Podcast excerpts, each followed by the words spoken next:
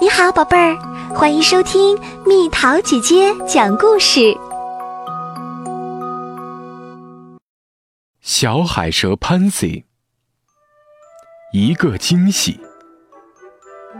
有一天，一条小小的海蛇出生了。一离开妈妈的肚子，它就兴冲冲地游到了水面上。哗啦！它的尾巴拍起了好大一朵水花。嘘，妈妈说。嘘，爸爸也说。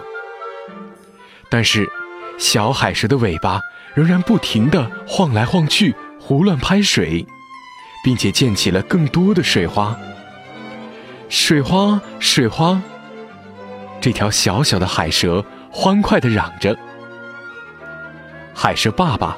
和海蛇妈妈给这条吵闹的小海蛇起了个好听的名字，Pansy。Pansy 长大了，它的小尾巴也长大了，它的小尾巴可以拍出越来越大的浪花了。嘘，妈妈温柔地说道。海蛇都很安静。嘘，爸爸低声说道。海蛇都很神秘，可是拍水花很好玩呀。潘 C 快乐地说：“如果有人听见或者看见你就不好玩了。”妈妈担心地说：“你可能会被抓起来的。”于是潘 C 试着让自己安静一些，但是每一次。它的小尾巴还是会哗啦哗啦的在水面上拍出声音来。妈妈和爸爸去向爷爷寻求帮助。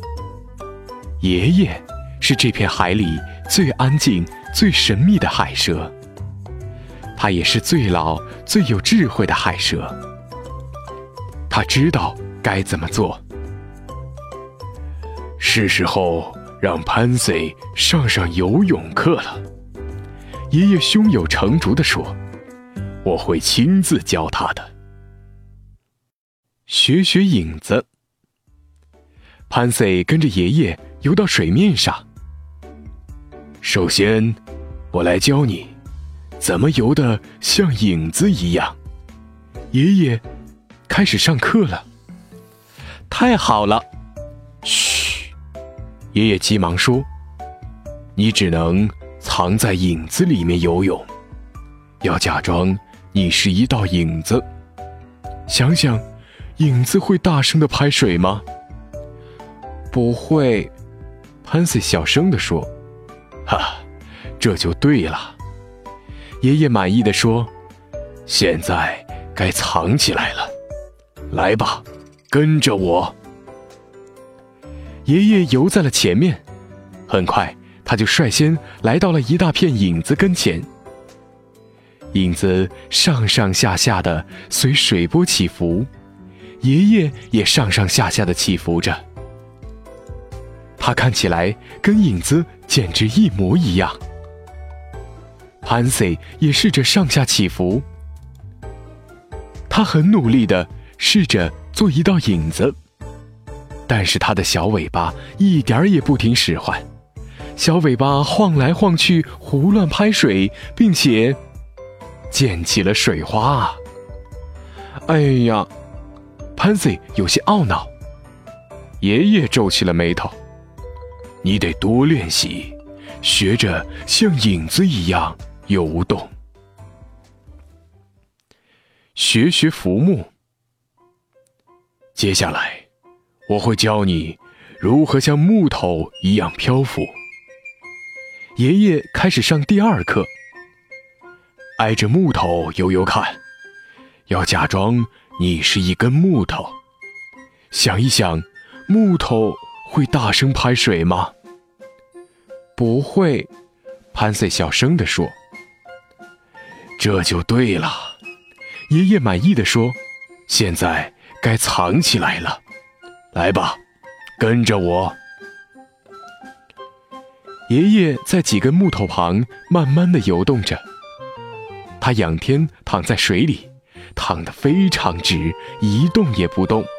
他看起来跟木头简直一模一样。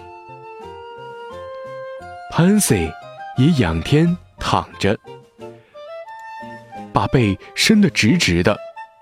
他也试着一动不动，他也试着做一根木头。但是他的小尾巴一点儿也不听使唤，小尾巴晃来晃去，胡乱拍水，并且溅起了水花。哎呀，Pansy 有些懊恼。爷爷不满地说：“哎，你得多练习，学着像木头一样漂浮。学学海草。这是最后一课了。”爷爷说：“这一刻，我们来向海草学习如何隐身。来吧。”让我们潜到海草那儿去。现在，假装你是一株海草，想一想，海草会大声拍水吗？不会，潘穗小声地说。啊，这就对了。爷爷满意的说：“现在该藏起来了。来吧，跟着我。”爷爷游到海草的旁边，深深的潜了下去。只有它的尾巴露出水面，海草在水面上摇摇摆摆，爷爷的尾巴也跟着一起摇摇摆摆。爷爷的尾巴看起来简直跟海草一模一样。潘塞也深深地潜了下去，学着爷爷的样子，把尾巴伸出了水面。他也试着像海草一样摇摆自己的尾巴。这一次，他格外努力，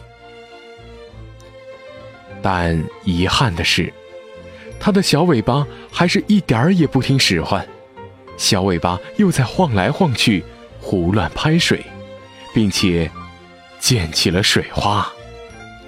哎呀，潘塞很懊恼。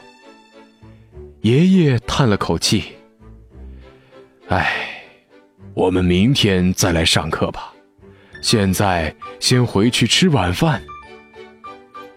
好吧，潘塞垂头丧气的小声回答。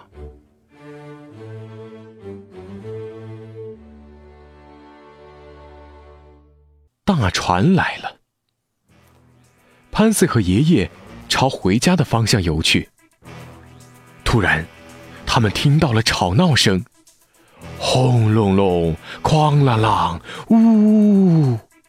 那个声音啊，越来越大。啊，大船来了！爷爷着急地说：“快，快藏起来！”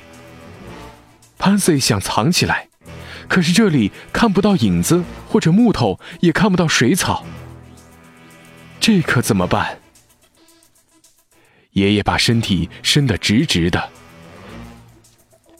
潘塞也伸得直直的，他没有试着做一道影子，或者一根木头，或者一株海草，他只是做他自己，但是很安静，很隐蔽。这一次，他的小尾巴再也不调皮了，小尾巴没有晃来晃去，没有胡乱拍水，没有溅起水花，一丁点儿也没有。轰隆隆，哐啷啷，呜呜！最后，大船开走了。啊，干得好！爷爷大声地说，他很骄傲。潘塞自己也非常骄傲。我不需要一动不动地做一道影子，或者浮木，或者海草。潘塞开心地说：“我可以做我自己。”是的，你可以。爷爷赞同的点头。为了庆祝潘塞学会了游泳，爷爷带着潘塞来到了一个神秘洞穴。在这里，他可以想多大声就多大声，想怎么玩就怎么玩。但是，让我们来猜猜看，谁才是把水花拍得最响的那个呢？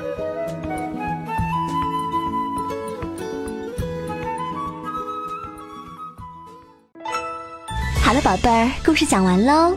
你可以在公众号上搜索“蜜桃姐姐”找到我，或者加入 QQ 群，告诉我你想听的故事。群号是三零零幺七九六四七。小朋友，晚安。